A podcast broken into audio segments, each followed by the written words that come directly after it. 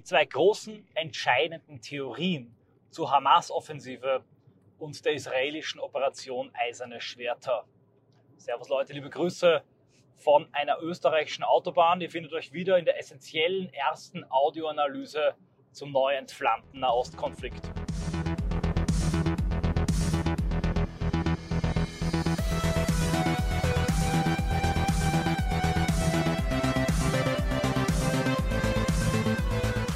Werde in dieser Audioanalyse nicht auf den gesamten Konflikt eingehen, der ist lang, wechselreich und kompliziert. Vielleicht tue ich das in einer eigenen Out A, sollte der Konflikt sich weiter in die Länge ziehen. Ich möchte ganz konkret über die Ereignisse am 7.10. sprechen. Ich möchte sie einordnen, beurteilen und dann zwei großen Erklärungsmodelle voranstellen. Ich enthalte mich also auch in dieser Audioanalyse einer größeren moralischen Bewertung des Konflikts. Vorangestellt aber, wenn ich Hamas-Offensive für diese Operation Al-Aqsa-Sturm sage, meine ich damit nicht, dass es sich dabei um eine normale militärische Operation gehandelt hat. Mir ist völlig klar, dass es primär aus terroristischen Akten, Erschießung von Zivilisten, Entführung von Zivilisten, sogar durch Zivilisten bestand. Ich werde auch gleich später darauf zu sprechen kommen, warum tatsächlich diese ganze Operation einen primär terroristischen Charakter hatte.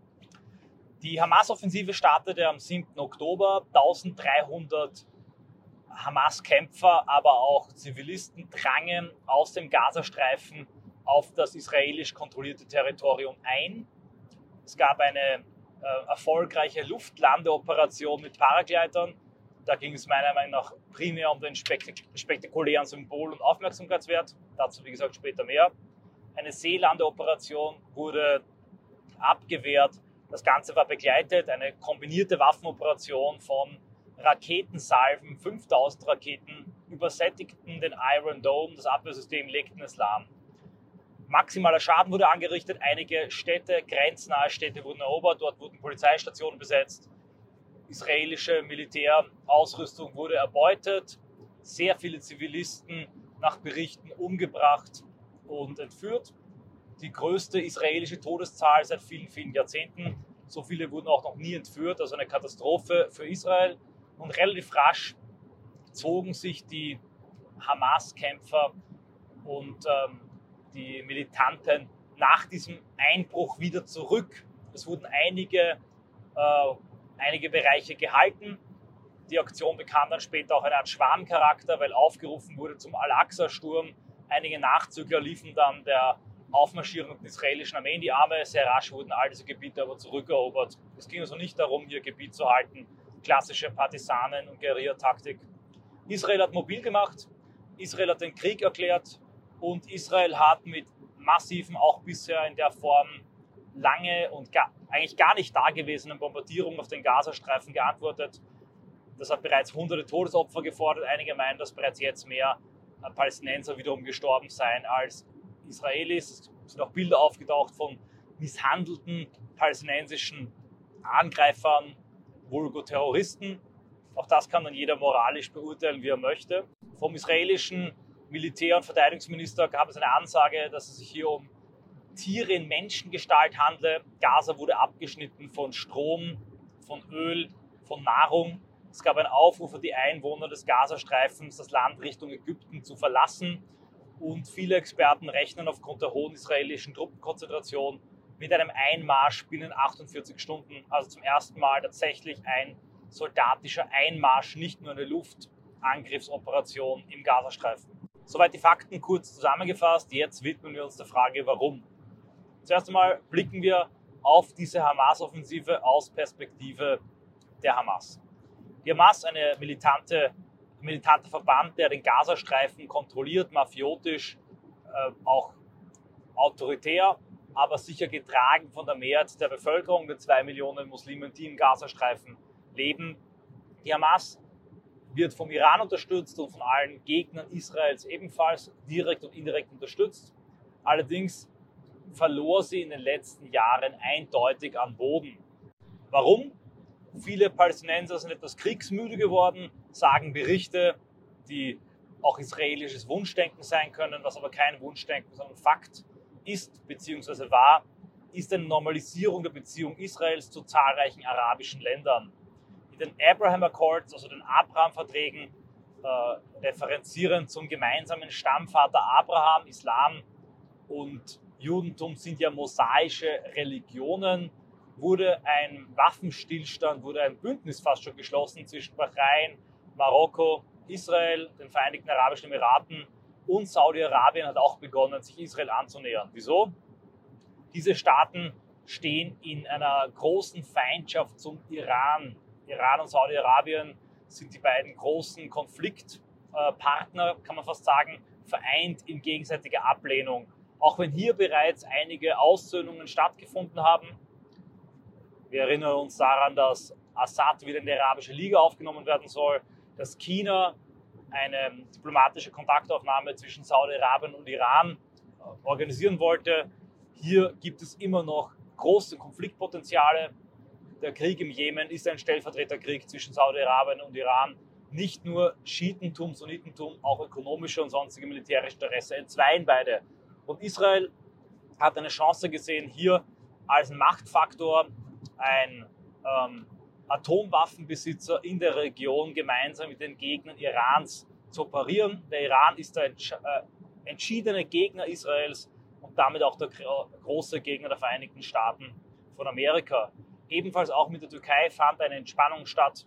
Hier gab es Pläne, gemeinsam zulasten Griechenlands vor allem Gasvorkommen im Mittelmeer zu fördern. All das ist unglaublich komplex und ich maße mir nicht an, die Region, die sich ständig verändert, zu verstehen. Aber so viel ist klar und unbestritten, dass eine Normalisierung stattgefunden hat. Diese Normalisierung hätte die Hamas maximal und massiv isoliert. Hier sehen wir also einen gewissen Zeitdruck für die Hamas, äh, diese Normalisierung Israels zu verhindern und dass die Versöhnung, die diplomatischen Kontakte zwischen Israel und den Führungen arabischer Staaten zu sabotieren. Dabei weiß die Hamas die Bevölkerung, insbesondere auch die ältere Bevölkerung, aber auch große Teile der Jugend auf ihrer Seite. Sprich, wenn die Hamas von sich reden macht und Aufsehen erregt, dann erzeugt das Druck der Bevölkerungsbasis auf Erdogan, auf Mohammed bin Saud und die anderen Staatschefs, eben nicht mit Israel zusammenzuarbeiten. Vor allem, wenn auf eine große Hamas-Operation eine brutale israelische Reaktion folgt. Der zweite Punkt aus Sicht der Hamas ist, dass tatsächlich in Israel eine der rechtesten Regierungen seit langer Zeit regiert. Netanyahu fand keine Bündnispartner nach seinem relativen Wahlsieg. Insofern kooperiert er nun mit Parteien, die aus Sicht der liberalen Weltpresse als rechtsextrem gewertet werden. Das muss man mit Vorsicht genießen. Aber es handelt sich bei den ähm, Parteien, die jetzt mit Netanyahu zusammenarbeiten, tatsächlich um radikale Zionisten, orthodoxe Vertreter der jüdischen Siedler und ihrer Interessen. Das kam dazu auch zu einer verstärkten Unterstützung der jüdischen Siedler in der Westbank und ebenfalls auch zu immer häufigeren Vorfällen rund um die Al-Aqsa-Moschee, die in so einem unausgesprochenen Einkunft für die Muslime reserviert war. Erinnert euch noch, vor, es gab da eine große Ausschreitung noch vor dem Ukraine-Krieg. Also auch hier ist der Unmut bei der Hamas gestiegen und mutmaßlich auch bei den Palästinensern das Gefühl, der Gedanke, man müsse hier irgendwie reagieren auf diesen verschärften Kurs der rechten Regierung. Aus Sicht der Hamas ergibt der Angriff also durchaus Sinn. Es ergibt auch Sinn, dass sie hier Zivilisten erschießen und Geiseln nehmen, so zynisch und brutal das klingen mag, denn durch den Schockeffekt, den ja auch der Islamische Staat mit seinen Terroranschlägen und seinen brutalen Hinrichtungsvideos erzielen wollte, erzeugt man maximale Presseaufmerksamkeit, maximale Reaktion. Man hofft auch auf Überreaktion in Israel.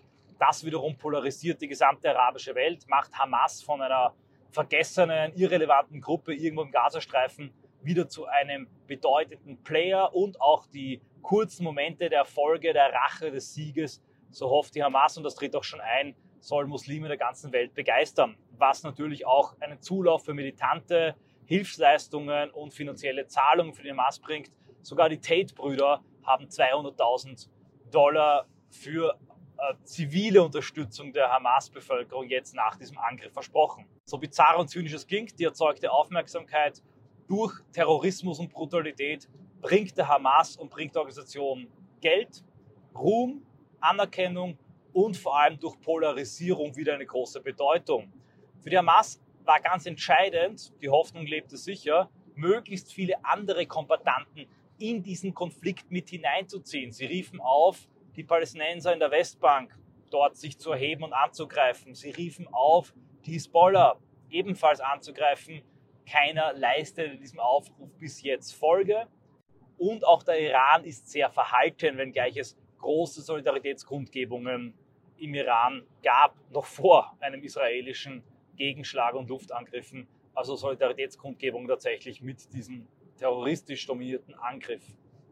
Dass die Hamas jetzt auch selber sagt, dass der Iran ihnen geholfen habe, diesen Angriff zu planen, deutet auch darauf hin, dass die Hamas wirklich den Iran mit verpflichten, mitfangen, mithängen möchte und mit hineinziehen möchte. Also man weiß gar nicht, ob das stimmt. Es kann auch sein, dass die Hamas das einfach behaupten, damit dann eine mögliche Reaktion von Israel, von den Vereinigten Staaten von Amerika sich auch gegen den Iran richtet und ein großer Konflikt, ein Flächenbrand entsteht, in dem dann die Hamas möglicherweise siegreich hervortreten könnte.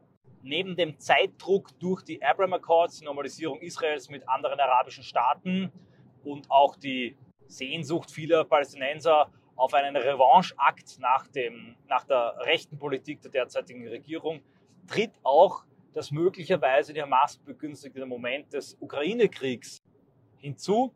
Interesel selbstverständlich ein Brückenkopf der Vereinigten Staaten von Amerika. Ich zitiere Biden, der mal sagte, wenn es kein Israel gäbe, müsste man es erfinden, um die Interessen der Vereinigten Staaten von Amerika in der Region zu wahren. Israel ist natürlich sehr stark abhängig von der Hilfe der Vereinigten Staaten von Amerika, der Unterstützung aus der westlichen Welt, auch wenn Israel durchaus selber verteidigungsfähig ist.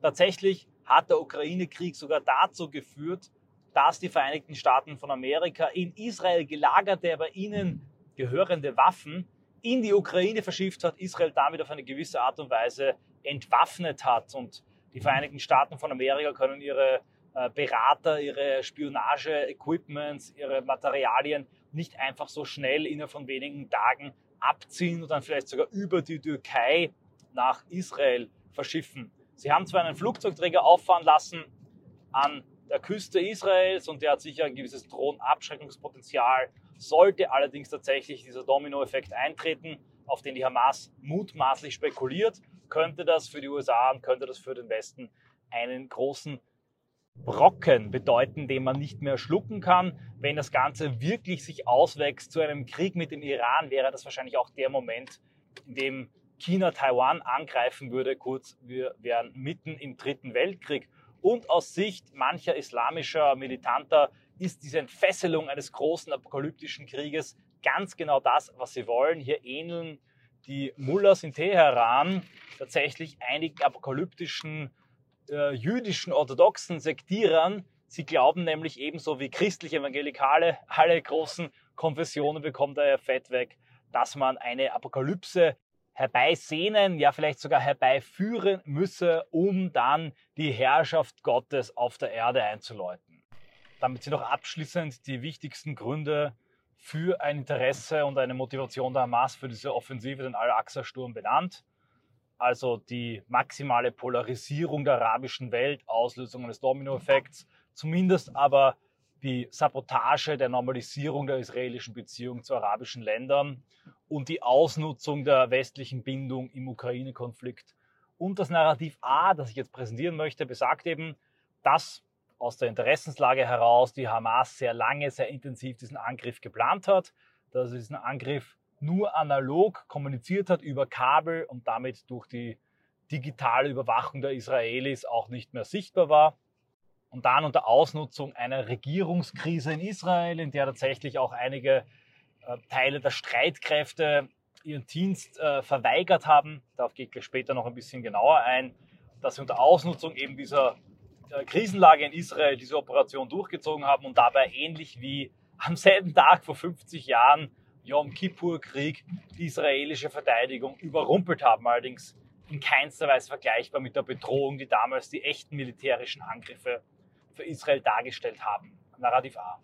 Jetzt kommen wir aber zum Narrativ B. Und um das zu verstehen, will ich die Interessenslage einiger Kreise in Israel, aber insbesondere der Regierung Netanyahu für diesen Angriff ein bisschen explizieren. Denn dieser Angriff, diese Hamas-Offensive kommt, das klingt jetzt zynisch, für einige, nicht für alle, für einige tatsächlich wie gerufen. Die Regierung Netanyahu befindet sich in einer tiefen Krise. Netanyahu will eine Verfassungsreform durchziehen, die dem Parlament mehr Macht gibt und dem Höchstgericht der Justiz die Macht entzieht. Diese Justiz in Israel ist linksliberal, ist auch verbandelt mit linksliberalen NGOs und ähnlich wie die Justiz in Österreich auch ähm, durchaus Vollstrecker einer internationalen, also einer Soros-nahen, technokratischen, universalistischen, globalistischen Elite, die, und das sieht man ganz deutlich am Kampf zwischen Netanyahu und Soros, auch an der Partnerschaft zwischen Netanyahu und Orban, nicht dasselbe will, wie das zum Beispiel Zionisten, Nationalisten und vielleicht auch einige pro-amerikanische Evangelikale wollen. In einigen Bereichen mögen sich diese Machtgruppen überschneiden und ähnliche Ziele haben, in anderen haben sie die nicht. Deshalb gibt es auch da große Kämpfe und große Spannungen. In Israel fand also in den letzten Wochen und Monaten eine Art Farbrevolution statt, unterstützt von der beiden Administration und linksliberalen Kreisen in Amerika. Massenproteste der Israelis gegen die Regierung von Netanyahu. Auch der bekannte Yuval Noah Harari sprach sich noch vor der Hamas-Offensive dagegen aus und sagte sogar, dass Netanyahu eine Art Gottesstaat nach iranischem Vorbild schaffen wolle, umgeben von einer fanatisch-apokalyptischen orthodoxen Endzeitsekte, die um jeden Preis ein Groß-Israel schaffen möchte. Dieser Angriff führte in erster Linie dazu, dass die Opposition gegen Netanyahu ihre Aktivitäten vorerst eingestellt hat, dass eine Einheits- und Notfallsregierung aufgebaut wird, dass mit einem Schlag alle Stimmen, die ähm, ein Ende von Provokation, ein Zugehen auf die Araber, gar eine Zwei-Staaten-Lösung fordern, die von Frieden und Koexistenz sprechen. Und das sind eben auch die Stimmen, die eher dem linksliberalen Flügel zugehören, der Farbrevolutionäre, dass all diese Stimmen auf einen Schlag verstummt sind. Die Hamas-Offensive stabilisiert also die Netanyahu-Regierung. Nummer eins, Nummer zwei, sie gibt ihr die Legitimation, weltweit moralisch, aber vor allem auch intra-israelisch, also national, für massive Militärschläge, Luftangriffe und ja sogar einen Bodenangriff, einen Einmarsch, eine Besetzung des Gazastreifens, das wäre vor einer Woche völlig undenkbar gewesen. Nicht umsonst schreibt die Presse vom israelischen Pearl Harbor, vom israelischen 9-11. All das sind Ereignisse, auch in der westlich-liberalen Welt, die die Meinung der Bevölkerung schlagartig geändert haben und der Elite Kriegseintritte oder Kriegsanzettelungen, also Kriegseintritte in den Zweiten Weltkrieg, Pearl Harbor, und dann der berühmte Krieg gegen den Terror im Irak ermöglicht haben. Und auch in Israel ermöglichte die Hamas-Offensive eine Kriegserklärung. Hier gibt es zwei mögliche Intentionen, die die Hamas-Offensive aus jüdisch-nationalistisch-zionistischer Seite ermöglichen und als Katalysator kickstarten kann. Nummer eins, eine endgültige Zerschlagung der Hamas und eine mehr oder weniger Beseitigung und Integrierung des Gazastreifens durch Massenvertreibung. Das deutet gerade darauf hin, wenn der israelische Verteidigungsminister von Tieren in Menschengestalt spricht und alle Einwohner dazu auffordert, den Gazastreifen zu verlassen. Einige munkeln schon, dass Europa dann die ganzen Migranten aufnehmen wird können. In diesem Fall hätten sich die Rechten und Nationalisten in Israel durchgesetzt, die darauf hinweisen, dass die Demografie der Palästinenser langfristig ein Problem schafft, das man nicht mehr lösen kann, dass man friedlich nicht mehr lösen kann, das demokratisch nicht lösbar ist, weil natürlich auch diese Palästinenser, wenn sie in Israel Bürgerrecht bekommen, einer der wichtigsten Kritikpunkte der Palästinenser und ihrer Unterstützer ist ja, dass jeder Jude weltweit sofort und recht einfach Bürgerrecht in Israel bekommen kann, während die Araber, die dort seit Generationen leben, das Bürgerrecht in diesem Staat nicht haben.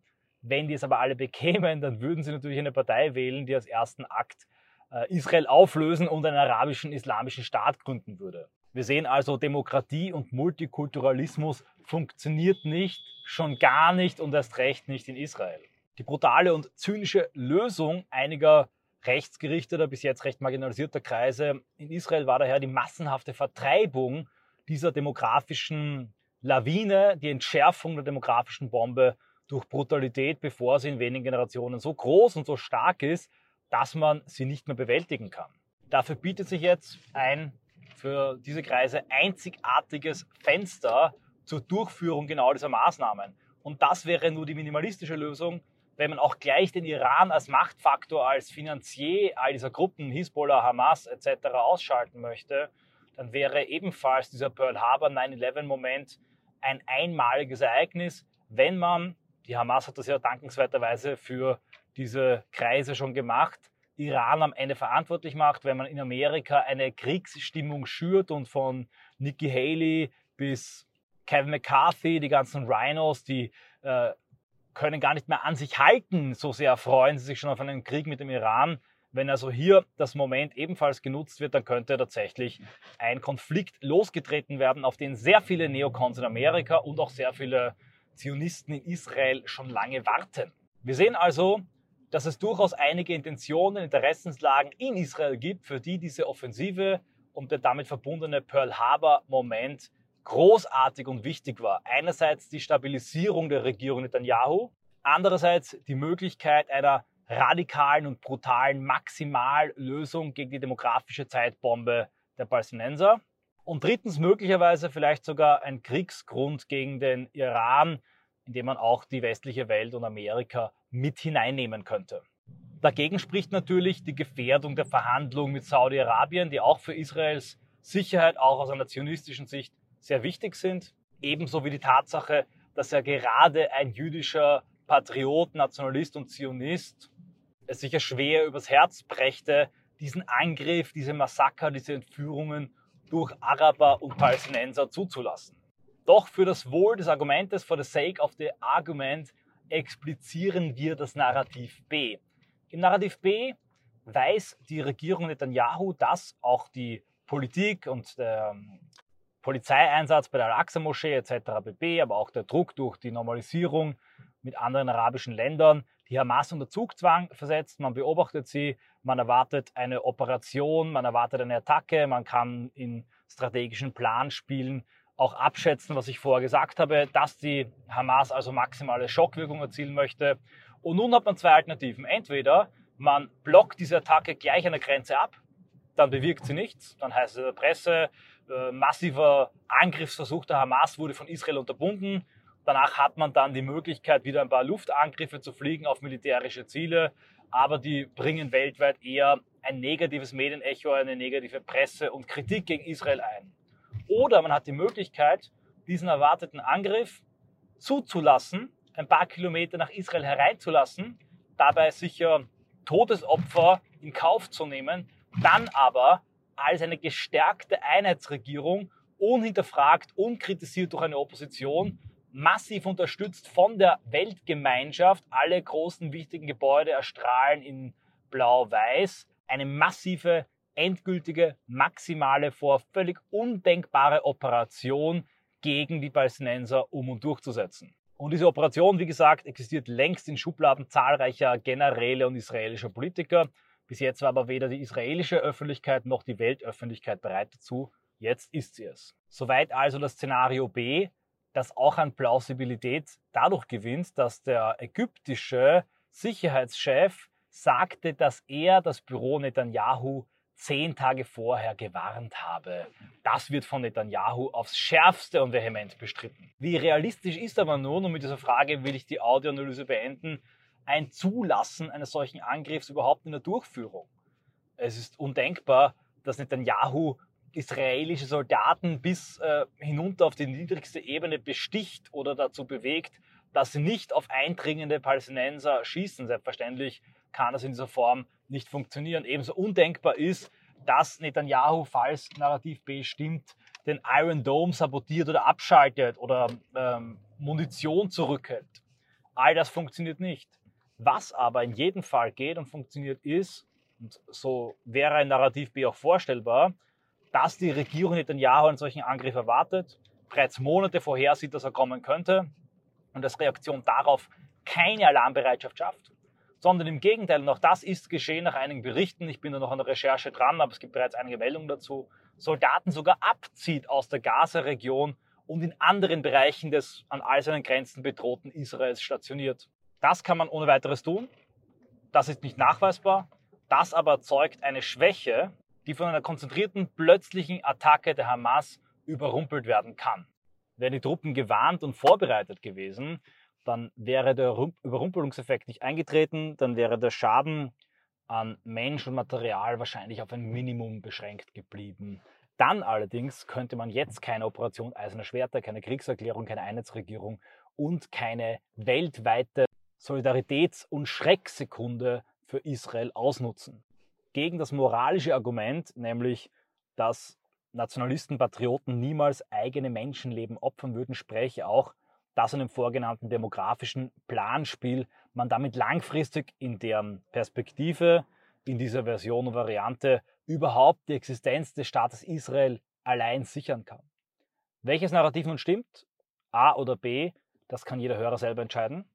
Ich versteige mich noch nicht darauf, mich festzulegen. Beides ist möglich. Es hängt sehr stark von weiteren Indizien und Details ab.